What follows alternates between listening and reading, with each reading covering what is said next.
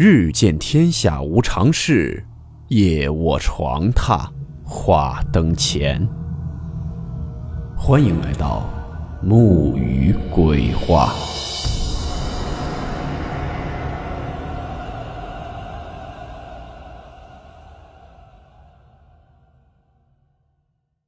大家好，我是木鱼。今天这个故事是一位叫做圆圆的听友为我们投稿的作品。故事名称：入关。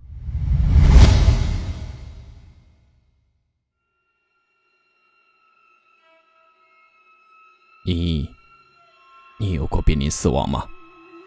你相信因果报应吗？王权出生在运城的某个山村里。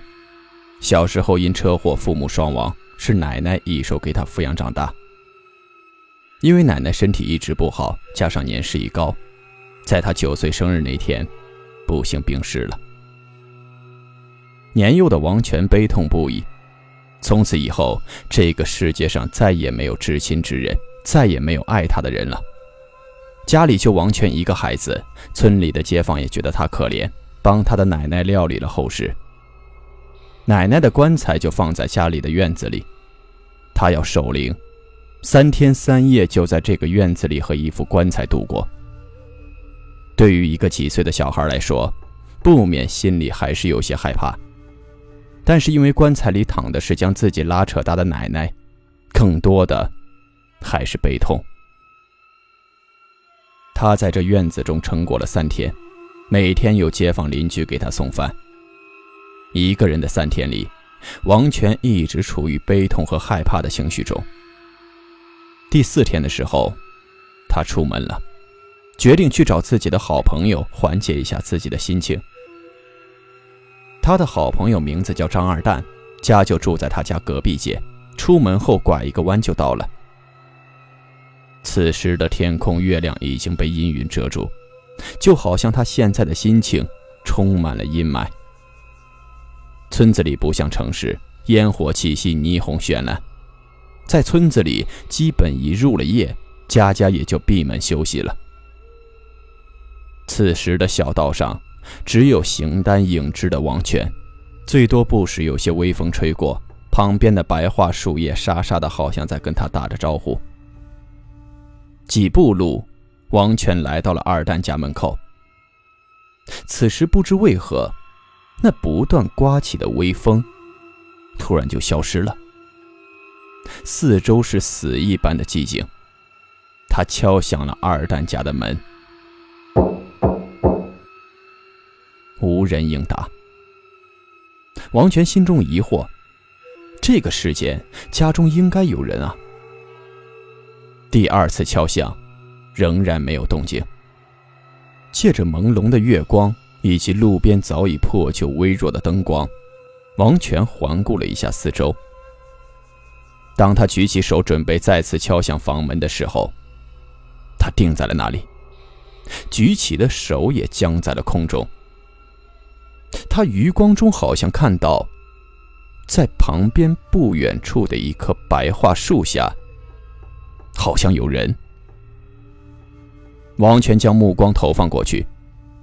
那里的确有个什么东西，但是光线太暗，他也无法确定，到底是否是个人。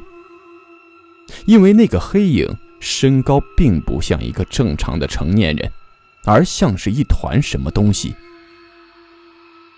正在王权准备仔细看看是谁在那里的时候，那团东西突然以极快的速度冲向了他。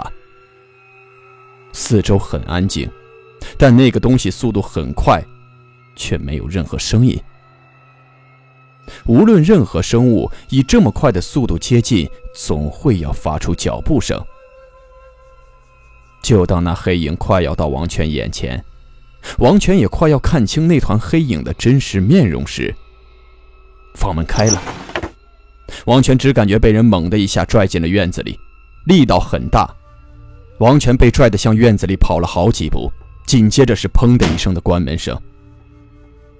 王权被拽进院子后，并没有马上转身，他现在正面朝着院子里面。他再一次傻在了那里。眼前的景象，让王权一度怀疑自己是不是走错门了。只见院子里摆放着大大小小八口棺材，各个房门上贴着全是符咒，随着一阵风刮过，那些纸符哗哗作响。王权定了定身，一肚子的疑问让他转身去问刚才开门的人：“这些东西到底是怎么回事？”可当他转过身后，却发现那个人正背对着他，直直的站在大门那里，而且是紧贴着大门站着。王权突然反应过来。好像刚才进门后听到“砰”的一声关门，之后就没有任何声响了。在他刚才被眼前景象怔住的时候，那拉他进来的人却并没有任何动静。难道说，他被拽进来后，那个人就一直在贴着门站着，没有任何动作？王权看着那人的背影。无论身体、体型、穿着打扮，都像是张二蛋。他压制着心中的不解和恐惧，喊了一声张二蛋的名字。那人没有反应。他又喊了一声，并直接问出了：“你家这是怎么了？怎么变成这样了？你别吓我，我这会儿不想玩。”但话音还没落，那人说话了，但是仍然保持着不动。背对着王权，脸贴着房门。他说：“你不知道吗？我爸最近在做死人的生意，活人的钱难赚，但死人的好赚啊。这些棺材都是十里八街的乡亲订的，暂时放在我家里。看把你吓的！”听到这里，王权算是舒了口气，但是又疑惑地问他：“你这是咋了？”为什么一直背对着我站着不动啊？你转过来啊！说完这句话，接下来的一幕让他刚放下来的心又吊了起来。这个时候就看到，那二蛋并没有转身，只是突然直直的踏着小碎步倒退着，快速的移动了过来，动作僵硬，只有腿上的动作。上半身还是一动不动，并且那倒退的速度非常快，从二蛋身边擦肩而过，最后站在了一口小棺材的旁边。王权跟着转过了身。那个人是二蛋，但不是正常的二蛋，因为此时他的面色煞白，好像铺了层面粉，脸蛋上却有两抹红。那个形象。就好像唱戏里面的丑角一样，红嘴唇、红脸蛋、雪白的脸。二蛋此时没有说话，只是表情呆滞的站在那里。王权害怕又疑惑，就想去问清楚二蛋到底怎么回事他小心翼翼地往二蛋身边靠近，离得越近，看得越清楚。他发现此时的二蛋。那小红嘴唇一直在动，好像正在小声的嘀咕着什么。一步一步的靠近，到他身边后，王权彻底看清楚了，也听清楚了。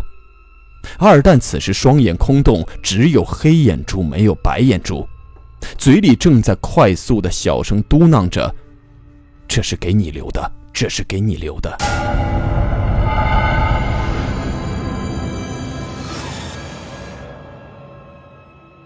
王权一个机灵，正要扭头逃跑，那二蛋表情瞬间一变，突然扭头，两眼瞪着王权，嘴里还在不停的嘟囔，但已经伸手抓住了王权。王权只感觉一股特别大的力道把自己往前一拉，被掀进了二蛋旁边的那口小棺材，紧接着棺盖砰的一声扣上了。王权奋力的在棺材里面挣扎。但那棺盖却始终纹丝不动。王权心想：完了，要死到这里了。绝望、悲痛、恐惧、不甘，种种情绪都涌了上来。哭喊了一会儿后，王权突然意识到不对，棺材如果紧扣着，自己早该缺氧了。但此时除了感觉害怕，却并没有任何不适的感觉，并且棺材内好像还有些光线。王权定了定神，发现那光线是从脚的位置传过来的。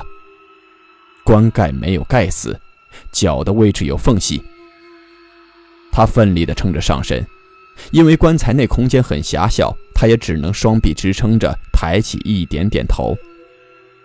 目光向下看向了棺材脚那里，那里的确留有一个缝隙，但王权只看了那缝隙一眼。就直接晕了过去，因为在那里，二蛋正头朝下，瞪着一双大眼睛，透过那缝隙死死地盯着王权。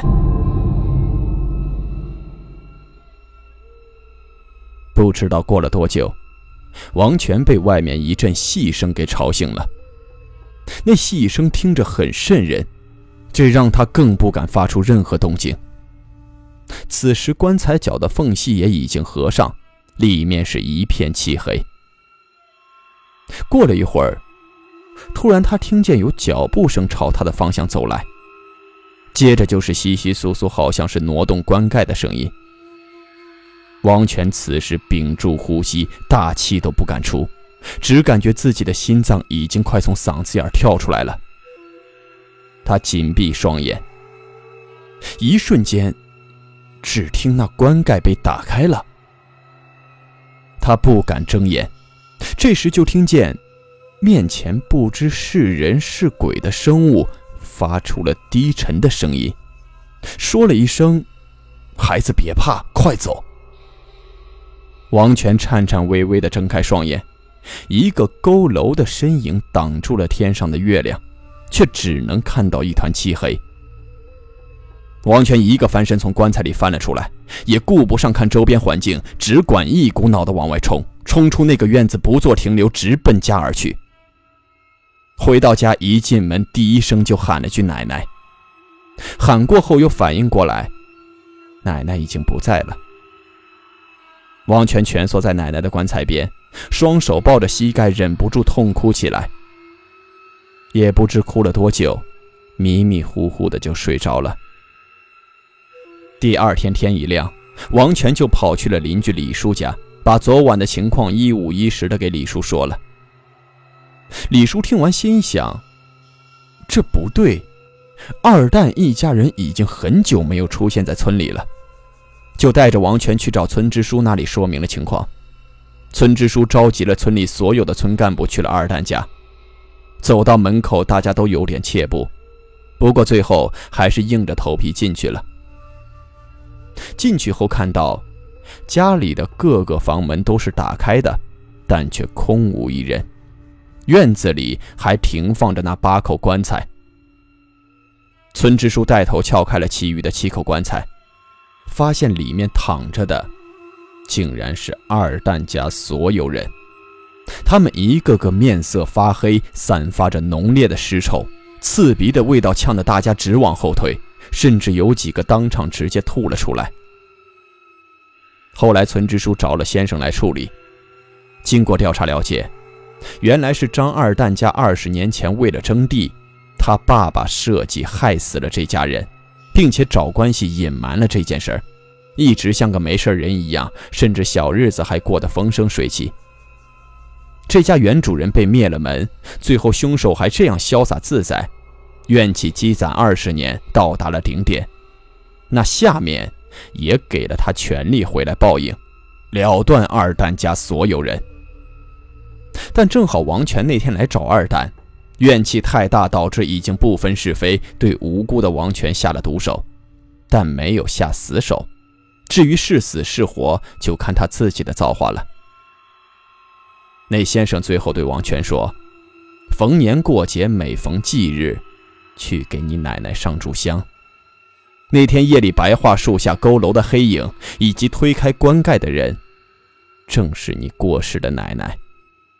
因为当时还未过头七，老人家还没彻底离去，感应到你此次出门会有危险，就一直跟随着你。王权听完先生的话，头也不回地跑回了家，扑在奶奶的棺材上痛哭起来。这时，突然听见那空中传来了熟悉的声音：“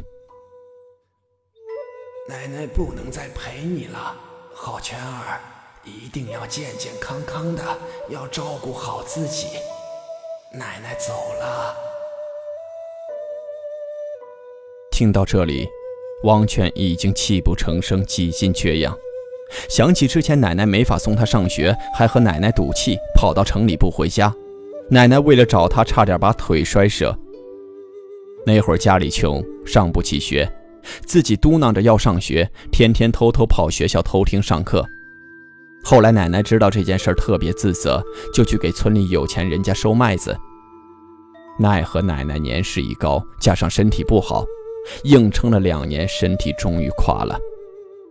上学的学费是凑够了，但是奶奶却没能撑到王权开学的日子。王权被好心的邻居李叔收养，在李叔的悉心照料下，考上了大学，成为了村里唯一的大学生。王家老太的墓碑前长了很多小黄花，经常有一个少年，在老太的墓碑前。一坐就是一下午。